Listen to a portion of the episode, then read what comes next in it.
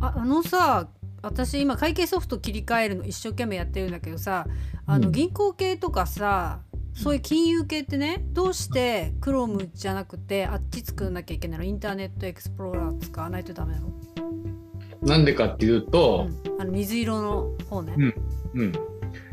まあなあのー全部のブラウザをやるのが大変じゃん銀行って。うんうん。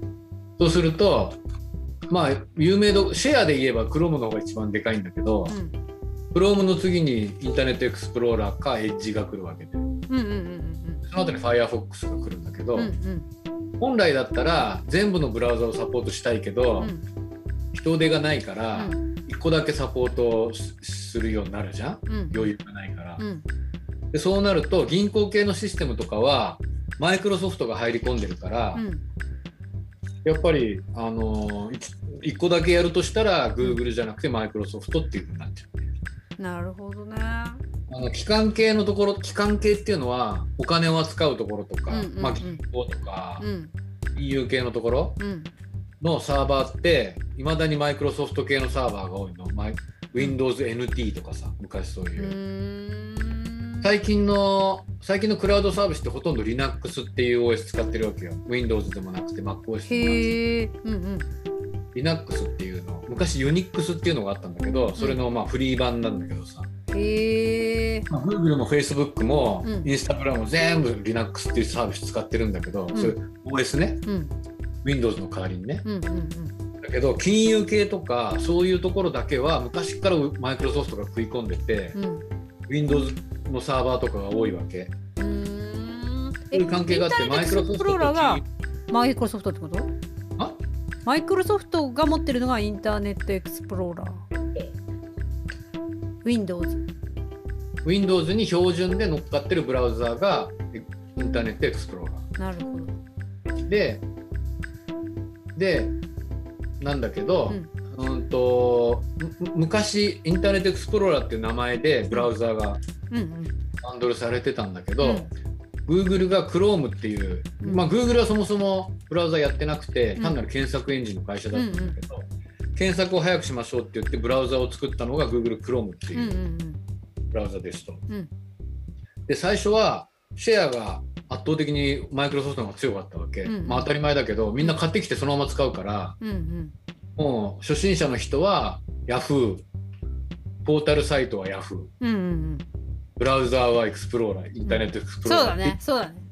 何もしなかったらみんなそうなそってたれでなるねなる。ねだけど最近なんか結構みんな賢くなってっていうか普通に使えるようになって、Chrome の方が早いじゃんっていうことに気がついて、でみんな Chrome をやり始めて、うん。でインターネットエクスプローラーがもうスピードでもどうやっても勝てないから、うんその後エッジっていうまああそれそれが入ってるの？新しいやつね新しいパソコンには全部うん。エッジがバンドルされてるの。うんうんうんまあだから、えっと、インターネットエクスプローラーとエッジは兄弟、兄弟だから、まあ同じ兄弟なんだよね。そうだよね。うんうんうん。ただ銀行としては余裕があればだから余裕ないからさ、うん。1個だけサポートしなきゃいけないってなるとシェアが低くても、うん。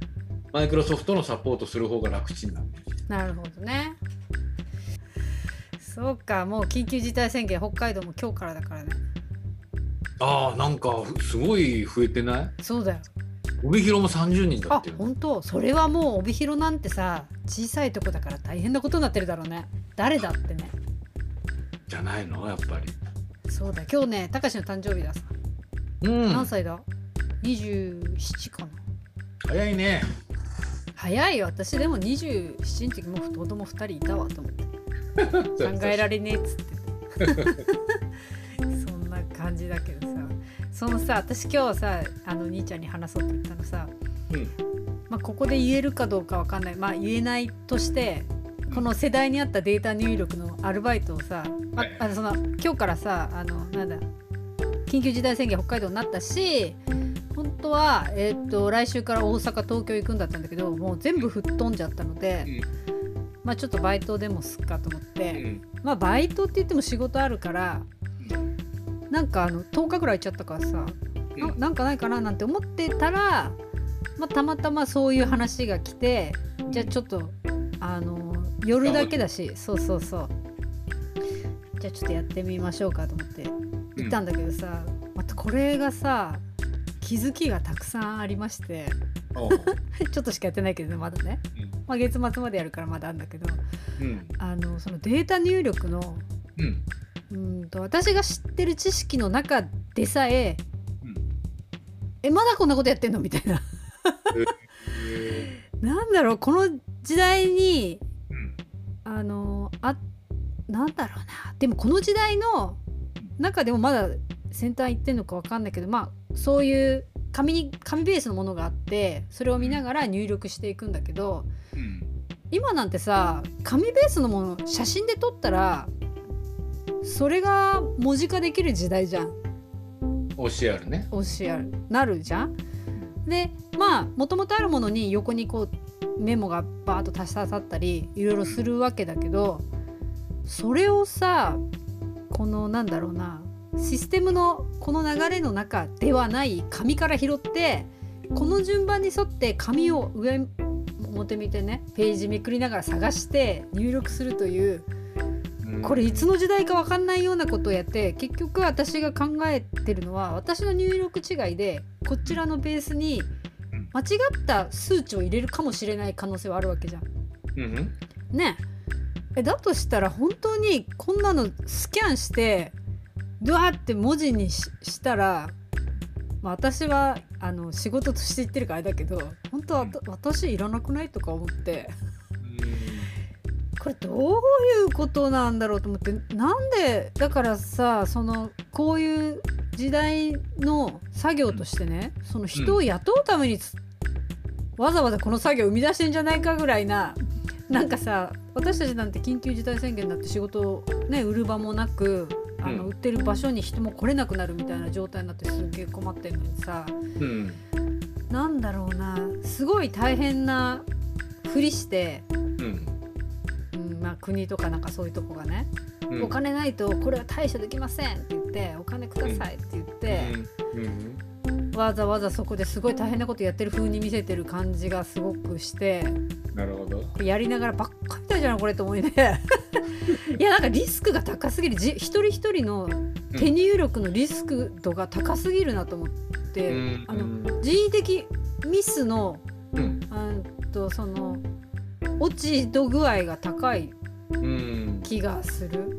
うん、なるほどねこれはさなんかなんとかできないのかっていうところなんとかできないからみんなこうなってるのかやりながらみんなもそう思ってるのか、うん、なんかアホみたいだなって思って考えたのとかまあちょっと仕事のことだからなかなか話せないけどあとね、うん、すごい思ったのは、うん、えっとまあ作業してる人はたくさんいるんだけど、うん、あのみんな一斉に説明されてみんな一斉に始まると。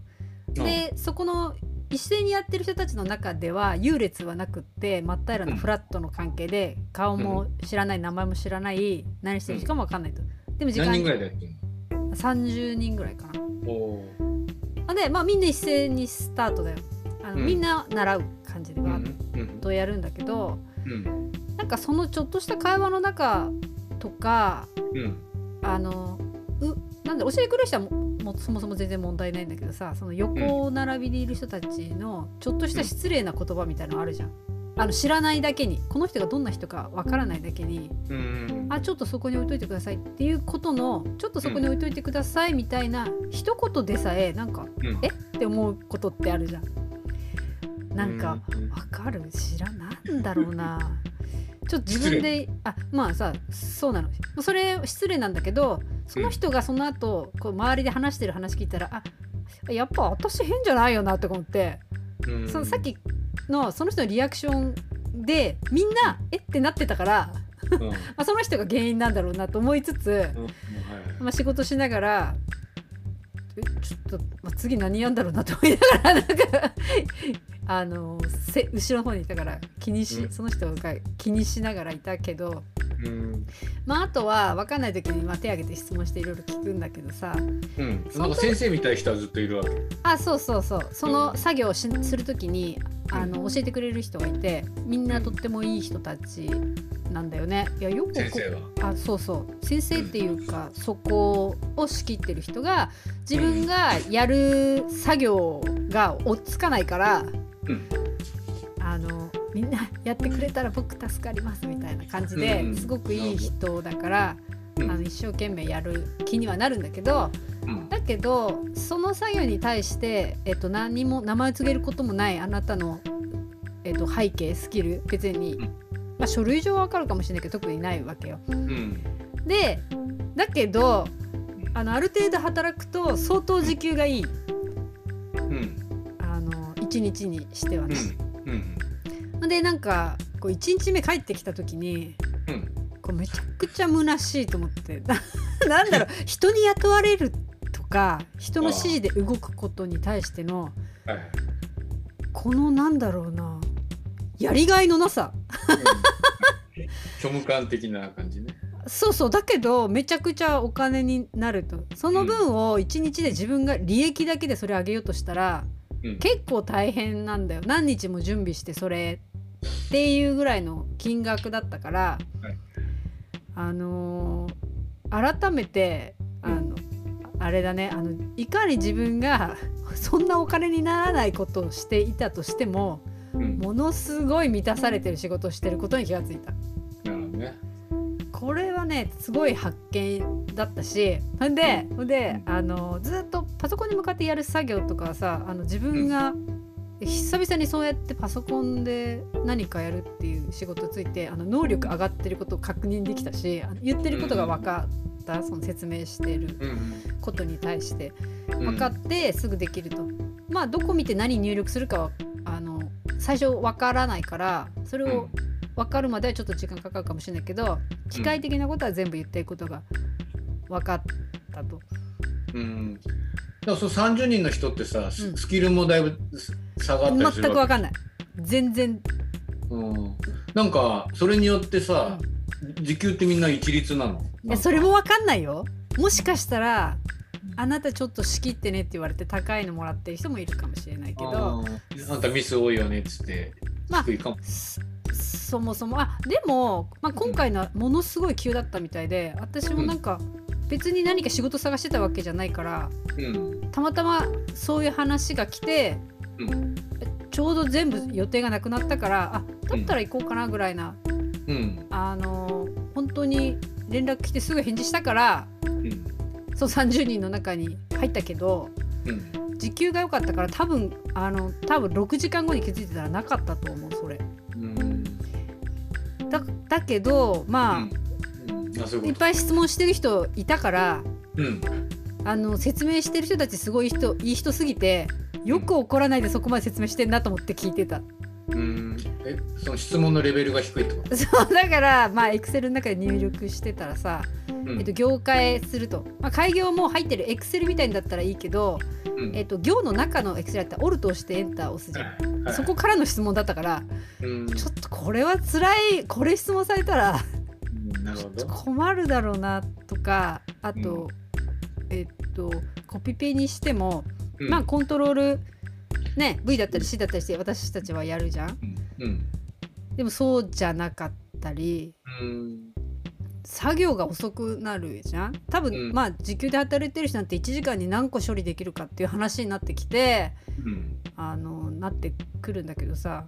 うん。まあまあ本当にめちゃくちゃいいタイミングで短期間でうん。仕事に支障のないちょっと夜の時間だけ仕事してくるっていうやつだったからうん最高にぴったりだったんだけど、まあ、いろんな気づきもあってね。ただそれが時給が高いだけにうん。ものすごい虚しさがあった。な んだこれと思って。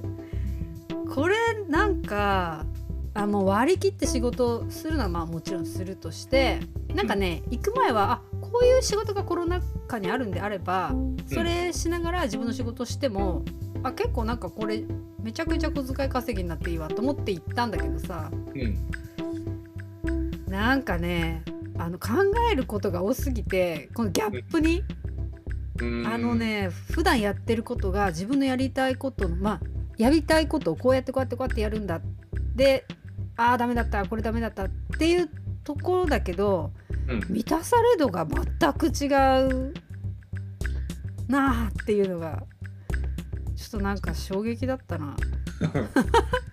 頭では分かっててもね。そうそうだからあのこうやってさあのグローバルブラザーで兄ちゃんとさ話してさ、うん、私がお金になんないなみたいな話をしてたら、いやそうじゃないみたいな話を兄ちゃんがするじゃん。うん。あのできないことに意味がそのこの間のもさほら1億円稼ぐと思っていたらそれはどうあの異世界転生じゃないけどねその絶対何回繰り返しても3年経ったら絶対儲かるっていう時にそれは面白いのかっていう話をしてたじゃん。うん、まさにそこでこのなんかあたふたしてる、まあ、コロナだわーわーどうしよう次どうしよう何やろうって、うん、あのこっちからこうやってこうやってこうやって間に合わせようみたいなことこそが、うん、あの日々を充実させるバラ色なものなのかなというあの痛感して帰ってきましたね。まあさそれはその通りなんだよ。ただ、うん、充実してるかどう充実してるかどうかは、タイプによるんだよな。あその人の？そうそうそう。ああまあまあそうだね。うん。だ結局、うんあの言われたこときっちりやってたらそこそこの金をそこそこにもらえますっていう。あそうそうそうそう。まあ世の中的に言うサラリーマンみたいな人ね、うんうん、で別にさ悪く悪くはないよ、うんうん、これなりに稼いでるし、うんうん、外れがないから、うん、地道にやっていけば努力が報われる系な話だからさ。うん。うんうん、であのまあそうしなきゃいけない人たちもいるよね。うん、なんか俺らなんかもう子供も大きくなってさ、うん、もう父ちゃん母ちゃん好きにあとあとは地方症にならないでで実際好きにやってるけど、うんうん、やっぱりさ子供がちっちゃいうちとかさ、学校行かせなきゃいけないとかいろいろ考えると、うん、そうも言ってられないじゃん。うんうんうんそしたらやっぱやりたいこといろいろあるけど、ねなんか言われたことをきっちりやっとくっていうのは、まあそれしかそもそも楽しいとか面白くないじゃなくてやんなきゃいけないっていう人がほとんどだよね、多くはね。で、えっと、そういう意味で言うといいいい面で言えば必ず定期的に金が入ってくる、うん、波がない、うんうん、えー、好景気も不景気もないっていうのはあります。ただデメリットとしてはデメリットっていうか今度あの自分でやってるところで言うと、うん、一番違うのは、うん、夢中になれるかどうかっていうところが一番違う。そうだね。まあだって仕事とかの境目ないもんね。そうそうそう。あのー、なんだっけな。えっとちょっと話飛ぶけどさ昨日テレビで昨日じゃねえあの録画してたやつでさガイアの夜明けかカンブリア宮殿あカンブリア宮殿だったかな、うんうん、教えてあの産地直送のうん、あのウェブサイトやってるお姉さんの話があって、産直っていうサイトがあるんだよね。うん、でもともとそういうのってオイシックスっていうところ、うん、オイシックスは有名だったんだよ。でそこに対抗してっていうか、たった一人で企業を始めて、今6億円ぐらい調達してまあ大きくなったんだけど、もともと農家の娘でさその人、うんうん、慶応大学を出て DNA、うんうん、あの南部南部さんのとこね、うん、行ってであの自分の実家が、うん、あの廃れちゃっててこのまま農家がなくなるって言って、うんうん、まあ、農家の産地直送の人たちを支援したいってことで起業しました。うんうん、で最初はだからお金もらうにしても、うん、あの70社ベンチャーキャピタル行って出資募ったけど、全部全滅で、うんうんうん、あんたみたいなこと言ってる人いっぱいいるんだよって言って断られて、最後の最後 DNA 出身だから南部さんがさ、うん、あの南部さんが自分のとこでもベンチャーキャピタルやってるから、うん、まあその辺から集めて6億ぐらい調達して今あの結局コロナ禍でものすごい今伸びてるんだけどね、そのその子が言ってたのがあのその子も誰かの言葉らしいんだけど、うん、努力してる人は、夢中になってる人に勝てないっていう言葉があって。ああなるほど。努力と感じないってことね。そうそうそうそうはたから見たらすんごい努力みたいなんだけどその子にしてみたら何とかしたいっていう思いしかなく努力が努力です。もう70社はもう断られてるから、もう20社目ぐらいでどうせ行っても断られるんだろうと思ってるわけよ。だけどお金を出資するって話を聞いてプレゼンの機会があるってことはどうせ断られるって分かってるけど、でもねあああのその時いつも言われるのはあんたみたいなこと言ってる人はいっぱいいるんだよって断られると毎回。でもだとしたらなんで私の話を聞こうと思ったんだと。うんうんうん あのぜ断られる時にその断られた理由とどうすればいいかっていうのを持って帰るっていうことを目的にしてプレゼンしてたっていう。なるほどね。うんうんうんで確かにねもうそうなんだよ。うで、ん。あの言われたことやってればまあ安定収入になるけど、ん。少なくともやっぱりなかなか無夢中になれるものがうんうんうん。こういうなるってことはまあないよね、うんうんで自分でやってれば少なくとも夢中にはなってるわ。うん。うん。だから夢中になってるし、うん。儲からない時って、うん。なんでこんな儲からないことやってんのかなってすごく思うんだけれども、うんうん。逆にね当たった時に何もしないでガバガバ入ってくる時もあるわけよ。うんうんうんそれがずっと続くわけじゃないけどね。つまりあの働けば働くほど努力すればするほどいくっていうのがまあ一般的な流れです。うん。まあそれはそれで悪くもないしそういう人が多いですと。うんただ好きにやってる人ってなんつうの？そのお金を稼ぐ安定して稼ぐことが目的だったら、うん。やっぱり合わないよね。うんうん普通になんかあるそういうアルバイトやってた方がよっぽどいいわけで、うんうん。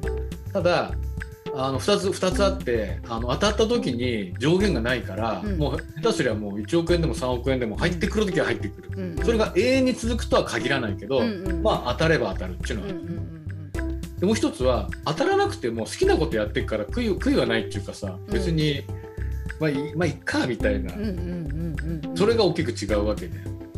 でそういうことがね、うん。あのだから自分たち自分でやってる人って、うん。あまあもちろん楽に楽して儲かればいいなとは思ってるけど、うん。そっちよりもやっぱりやりたいことやって夢中になれるかどうかってことの方が比重があって、で中にはさ間違ってぶち当たっちゃう当たっちゃう人もいるよそれは、うんうん。まあ羨ましい話だけどさ、うん。ただそれってさ3割の人とかいう話じゃなくて、うん。3%でもなくて、うんうん多分もっと少ないよね、うん0.3%ぐらいだよなんか、うん。何かをやってぶち当たってうまくやってる人なんて、うんうんだからなんかまあそもそもねあのお金持ちになろうと思って やってる人が多いけどさ いやでもやっぱり確実に稼ぐんならやっぱり割は悪いわねそこはね。そうだね。でもでも、うそんなことよりも、うん。まあ、どうせもうあと残り何年かしか生きねえしつうかわかんないけど、一回の人生だから、うんうん。言われたことやってふーって言ってなんかなんだかなと思いながらやってるよりはよっぽどマシだろうなと。いやーほんとねなんかさほらこんな状態になってたしんどいなっていう感じでやってなってきちゃってたけど改めてあの素晴らしいことをやってることに気がつきましたね。あの素晴ら世の中に素晴らしいとかじゃなくて自分に正直にやりたいことをうん。あのできる環境もそうだけどうん。あの本当にやりたいことやってんだなっていうのがね気まあ、がつきました。そこが実感できるっていうのがあるじゃん。うん。でねやっぱりね、あのー理想っていうかいいいいパターンはやっぱり自分のやってる仕事で100%やっちゃうと当たるか外れるかもう 乗るか反るかなわけ。うんで、うん。だからいい一番理想的っていうか安定してるのは3割ぐらいうん。そういう求められてる仕事をやって、うんうん。7割好きなことをやるってやれば、うんうん。結局当たり外れはあるんだけどさ、うん少なくともあの支払いの心配しなくてもいい程度のところは稼いどいて、うんうん。やりたいことをやるために求められてることをするっていうバランスが、うん。まあ一番いいと。思う。うんまあそうだよね。ただ例えばまあわかんない。1ヶ月でさ使える時間がさ200時間あったとしましょう。仮にね。200時間あってうんうん。3割だけその稼げる仕事をしたとするじゃん。うん。そしたら23が60時間。うん。60時間は金を稼ぐ安定的に稼ぐ仕事をしてうん120時間はあ140時間は好きなことをしようとしましょうと。うんうん。そうするとさ200時間今まで好きなことに使えてたのに、うん。3割減っちゃうから、うんうん。最後のなんか詰めができなくなってフラストレーションがたまるっていうのは残るけどね。うんうんでもうんうんうん。それがそれやんないと、うんもう100%追い詰められるからさ、うんしんどいっちゃしんどいからですよなんかさそそれでさこの働いて帰ってきてあ自分がいかにやりたいことをやっていたかということにまあ気づくわけですよ。うん。うん本当いい機会だったんで。そしたらさ、うん。あの死ぬほど嫌だった会計ソフトの,、うん。あの最終的に分かんなくて先週また会計ソフト屋さんに2時間ぐらいレクチャーしてもらったんだけどちょっとそこで、はあのいいとこまで行ってあともちょっとだってことが分かってね、うんできるようになったんだよね。うん。そしたらさすんげえやりたくなかったのにうん。めちゃくちゃやる気出ちゃって。なんかすごい大切にしなきゃいけないことやってたんだと思って自分で、そうね。であの昨日と今日とさずっと、あの溜め込んでいた経理のその会計ソフトの入力のこのシステムこう合わせていくみたいなのをうん。めちゃくちゃ丁寧にやってさそうね。あのなんかよかったなよかったよかった。ややっぱあのー日常でさうん。3割7割にするとかそういう話もあるけどまあ3日間だけそういうのやってみるとかさ、うん。やっぱり変変化つけてやらないとうんうん。埋もれちゃうって分かんなくなるってことあるよね。いやーそうだね。そしてなんかしんどくなるとやっぱり楽してあ勤めてやった方が楽じゃないなんて思うこともあったし、まあ、今回は本当にタイミングが合わなかったらそんなねあの、うん。どっかで誰かの仕事するってことはなかったからうん。よかった。まあ自分の気づきもあったけどね。あとそのこのなんかでなんだ世の中まだ全然じゃんみたいないうのすごい分かってこれもっと改善できること、たかが私でさえ思うんだからもっとできる人もっと思っているんだろうなっちゅう気はしたしこのなんか、な何年前のことやってんのっていうことにうん。あの1日の人件費ものすごいこと払ってる。うん。だなと。うん。なんかこんなとこでお金が動いてんだっていうねなんかそんな気したね。まああるよねそこはね。あのーちょっとさ前半の話はさ2つ要素があって、うんおっしゃる通りもうちょっとじ自動化できることってすごいいっぱいあるわけ。うんうんうんであの OCR っていうね、うん OCR っていうのはあのオプティカルレコグニション、うんうんうん。じゃじゃオプティカルキャラクターレコグニションうんうん。光学的文字認識っていう、あのあれだよね国税とかでさあのちゃんと赤と、あそうそうそうそう。ああれああいうのは OCR でこう読み込めるっていう書式になってるってことだよね。そうそうでもあとあれでいいじゃんって感じ。LINE とかさあの、なんだっけ、えっとサンサンっていうソフトとか使うと、名詞を名詞を書きってやると、文字として8ねうん、8ね、うん。サンサンの個人版が8とか、うんうんうんうん。使ってる使ってる。使ってる？いやうん超便利である。そうそう。あれっていちいち打ち込まなくても写真でやったら、ああいうふうに手書きじゃない文字ってかなりの精度で取れるわけで写真撮っただけで、うんうん。もうデータベースの方に行くわけ。だからメールアドレスとさ相手のさ間違って登録しないでさ次の日もうすぐメールできるからそうそう最高だよねあれね。うんでまあおあの QR コードにデータ埋め込んどいてそれをデータするっていうのもあるし、うんうん一般的にあるのは OCR っていう本当のね、うんうんうんあの文字の認識をして読み込むっていううんうん。ソフトがあるわけよ。うんで昔は結構精度が甘くて、うん。よっぽど綺麗に字書かないともしくは活字の字で時代じゃないと取れなかったけど、うんうん。今なんか手書き専用の OCR とかあるんだうんうんよね、うんでそういうのがあってそういうのを使うと、まあ、かなりな精度で取れるようにはなりますと。うんうん。なんだけど、あのーそういうふうに使えば、あのー今までかかったけどだいぶ省力化できます。うん。でもね結局あのーなんか手にオハぐらい間違ってるんだと大したことないけど桁が1個違ったらえらいことになっちゃうけど、うん数字なんかは、うんうん100万円が1000万だったらとんでもないことになっちゃうわけで、そういう意味で言うと今今普通の普通の会社っていうかそれなりにやってるところはまず一発 OCR でガーって流して、うんうんある程度全部取り込んだやつを、うんうんうん。人が目視でチェックをするっていうところだけ人がやるっていうふうに分業されてるわけ、うんうん。だからあの最先端っていうか普通にねあうん。の人が人としてしかできないところっていうのはチェックなんだよやっぱり、うんうん人間の目と脳みそってすごいからさ、うんうん桁がずれてるとかそういうのはもう瞬時にしてわかるから、うん。まあ、本来そういうふうにして使うところが多いです。多いっていうか一般的ではあります、ただそうじゃなくって昔ながらのうんうん。手入力から始めて、うん。そこはダブルの問題があって手入力するところ機械使えば一発なのにそこでずっと人手がかかってますと、うん。でかつダブルチェックかかってないとしたらよ、そう分かんない。あの今やってる仕事の、その後で人が見てるかもしれないけどさやってるかもしれないけど、まあ、少なくとも機械で済むところを人力でやってるっていうところはさうんどう考えたってどうなのっていうところじゃん？いや本当にいやチェックは絶対あるとは思うけどそれにしたってだよ1時間何個こなすってなったらさ機械のガチャンガチャンガチャンガチャン考えたらもう1,000倍ぐらい早いじゃん機械の方が。そうそうえだから、まあ、俺もよくやってるけどさ一冊やるのにさ、数分なわけで。うんああさ本。本本一冊さう打とうと思ったら何1週間？うんうんどころじゃないよねだって300ページとかあるの、で活字だとさほぼエラーないからさ、うん。まあ、そういう意味で言うと、まあ、利権利権絡みっていうところはうん。まだまだあるんじゃない？そのデータの入力って。いやーもっともっとあの楽になるだろうしどうやったらねえなんだろう AI だなんだかんだってみんな言ってっけど全然届いてないじゃんと思う。うん、いやだからそれあの利権絡みのところは届いてもらっちゃ困る人たちがいっぱいいるからさ、なるほどね。うん。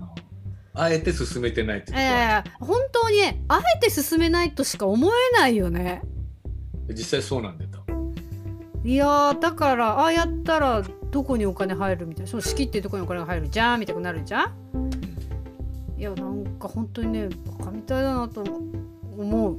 これどうにかならないのかなとそしてなんなんだろうなすごいなんかその自分たちこの状況でお金が貯まってるとこと貯まらないところにうん。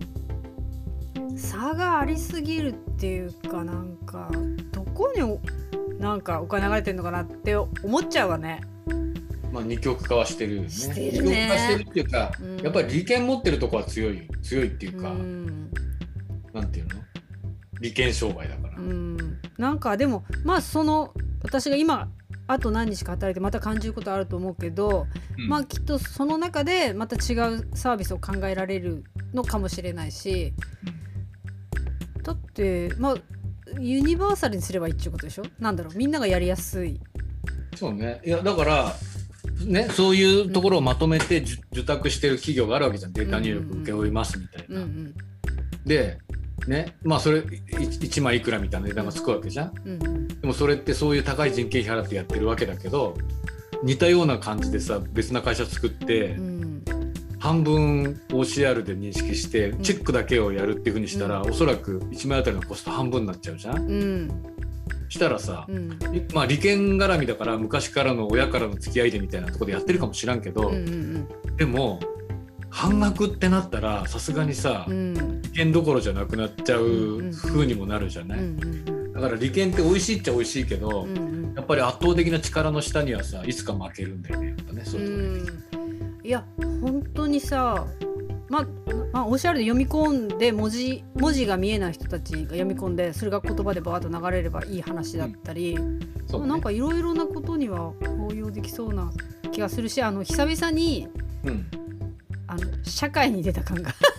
うん。大事だよそこういうことかと思ってなんか全然自分のやってることのうん。なんかとまた違うテクノロジー化のなんか何かを見たね。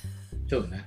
いやでもねあの大事なんだよ。あの朝から晩まで同じこと考えてたら、うん。まあそれでいいこともあるけど、うんうん。なかなかねはっていうことには気がつかないんだよやっぱりずーっとそうなるから、うんで全然違うことやってるとなんかその仕事でこうもっとこうやればいいのにって思うことが、うんうん結構自分の仕事に生きることってそういうところからしか出てこないよ。いやーほんとなんかねは歯どころじゃなくてなんかねカルチャーショック並みになんか無言になって帰ってきたこれ。これどうなのと思って。うん。世の中これかっていう。なんでまあ虚しさ半分？あのこんなんでも半分あるんだけど、ううん。んうんうんあるけどでもまあそこを虚しさとして捉まえるかうん。改善のヒントとして見るかっていうところだけです。いやでもまあまああれだよね。あの自分の仕事に対してのうん。あー本当に充実した仕事をしてるとうん、いうあの出戻った感があった。あそうね。そうそう。だからいかに自分が今幸せな状況で仕事ができてるか環境にしたってやりたいことにしたってそこに関してはね。いやー本当ねもっともっとあのありがたいと思って仕事しなきゃダメだなと思った。ねまあできれば好きなことをやってもっと儲かればもっといいけどそうそうそうそうそう。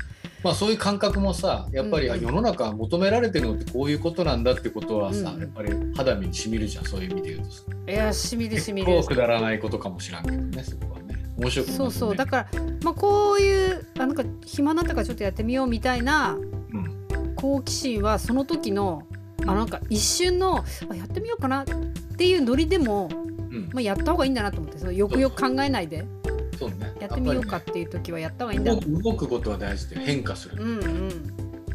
一番まずいのはなんかそう停滞して、いうん。やそんなこと言ったってなんかね言われたことやるのはなんとかとかってブチブチ言ってると何も変わらないけど、うんやってみて分かることは山のようにあるからね。うんいやーよかったね。やっぱり挑戦しないとダメね。新しいことにはやっていかなきゃ